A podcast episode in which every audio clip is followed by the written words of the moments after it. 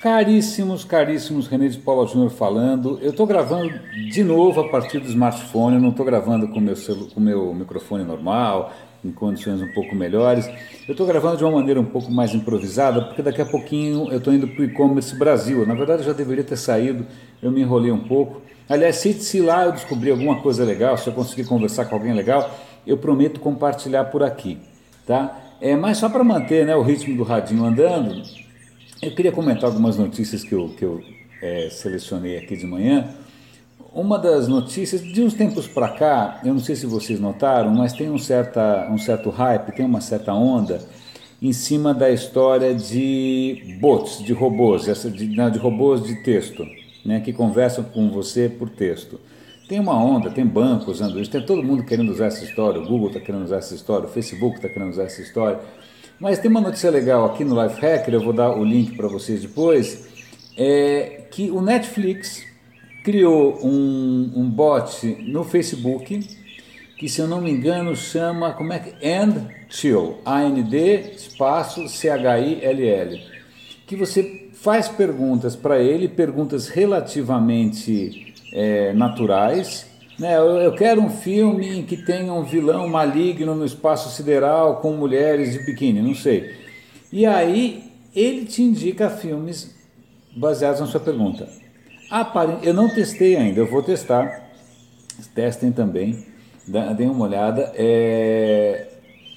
Eu acho que é um dos bots mais úteis que eu, que eu já vi até agora porque não só porque a Netflix investe uma fortuna no, no, né, nessa inteligência de recomendação, nos algoritmos de recomendação, mas também porque o processo pelo qual você procura por um filme ou por né, alguma coisa para fazer de entretenimento, muitas vezes é isso. Você pergunta para um amigo, fala, puta cara, você tem alguma dica de, né?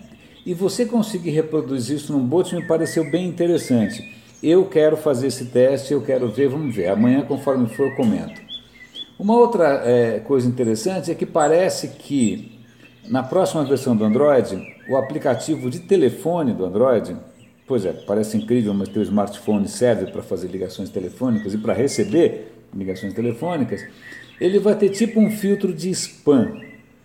Como é que isso vai funcionar? Lá fora, né, em vários países, você tem serviços que você se cadastra para bloquear quem faz telemarketing ativo, aí tem listas né, com os telefones que são telefones notoriamente usados para fazer telemarketing ativo, spam telefônico. Né? Então, esse aplicativo, em princípio, ele, caso você receba uma chamada, ele já te diria se isso tem chance de ser spam. E você também pode dizer, olha, isso daqui é spam, não quero mais receber desse cara. Na verdade, já existem aplicativos assim, tá? que você pode instalar, etc. e tal. Mas é, é bacana que isso já venha nativo no sistema. Eu vou simplesmente adorar. Eu quero ver se isso vai funcionar no Brasil, essa é a minha grande dúvida. A terceira notícia, na verdade, não é nem uma notícia, é um produto que eu, eu, eu cara, eu, eu, eu, tenho que comprar esse negócio. É, com essa onda toda de drones, eu nunca me emocionei muito. Eu não queria ficar, sei lá, pendurando uma câmera e né, me fotografando de cima. Nunca me emocionou. Eu sei que tenho amigos que, que, que gostam muito da ideia, que se divertem e tal, mas esse dronezinho aqui é o seguinte: ele custa, sei lá, 150 dólares e pelo mesmo preço, por mais 150, você compra um par de óculos e aí você enxerga o que o drone está vendo. Então, se você pilotar esse drone esse, usando esses óculos, você tem a sensação de estar voando, o que, convenhamos, deve ser muito legal.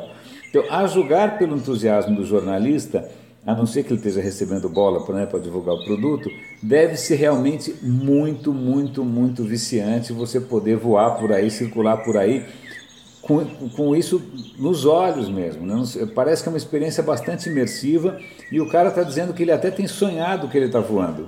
É, tudo bem, todo mundo sonha que está voando, mas acho que no caso dele piorou. Para completar, a última notícia aqui é meio, é meio é surreal, mas eu, eu, eu vou contar, é, não chega a ser escatológica, mas é curiosa. Hoje de manhã saiu uma notícia que a USP não consegue imprimir diplomas porque acabou o papel. Aí eu lembrei daquela musiquinha de criança, Jingle Bell, Jingle Bell, acabou o papel, não faz mal, não faz mal, etc. Né? E aí eu fiquei com isso na cabeça. Eu falei, puxa, antes de inventarem o papel higiênico, como é que era a vida das pessoas? Algumas coisas eu sabia. Eu sabia que na Roma Antiga os caras tinham umas esponjas, blá blá blá tal.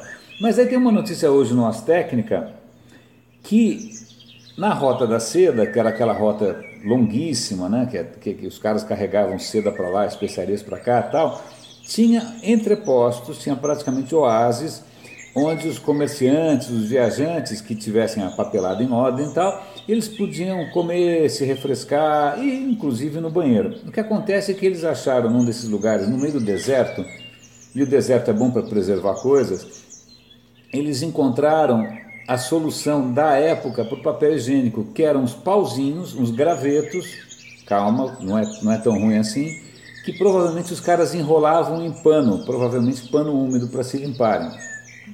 Bom, tirando o aspecto escatológico e higiênico da história, ah, por que, que isso é notícia?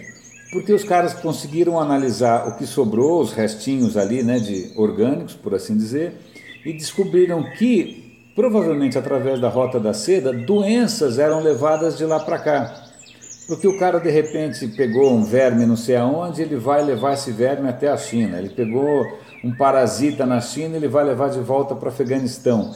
Então, uma preocupação que a gente tem hoje, que são os vírus sendo transportados por quem voa de avião, por quem anda de trem, por quem anda de transporte público e tal, já era uma preocupação concreta, ou já era um fato concreto, na época da Rota da Seda. Bom, notícia meio sem pé nem cabeça, mas espero que vocês tenham gostado. Meus caros, deixa eu correr, eu vou lá para o e-commerce Brasil e depois eu conto como é que foi. Grande abraço, René de Paula Júnior aqui no Radinho de Pilha.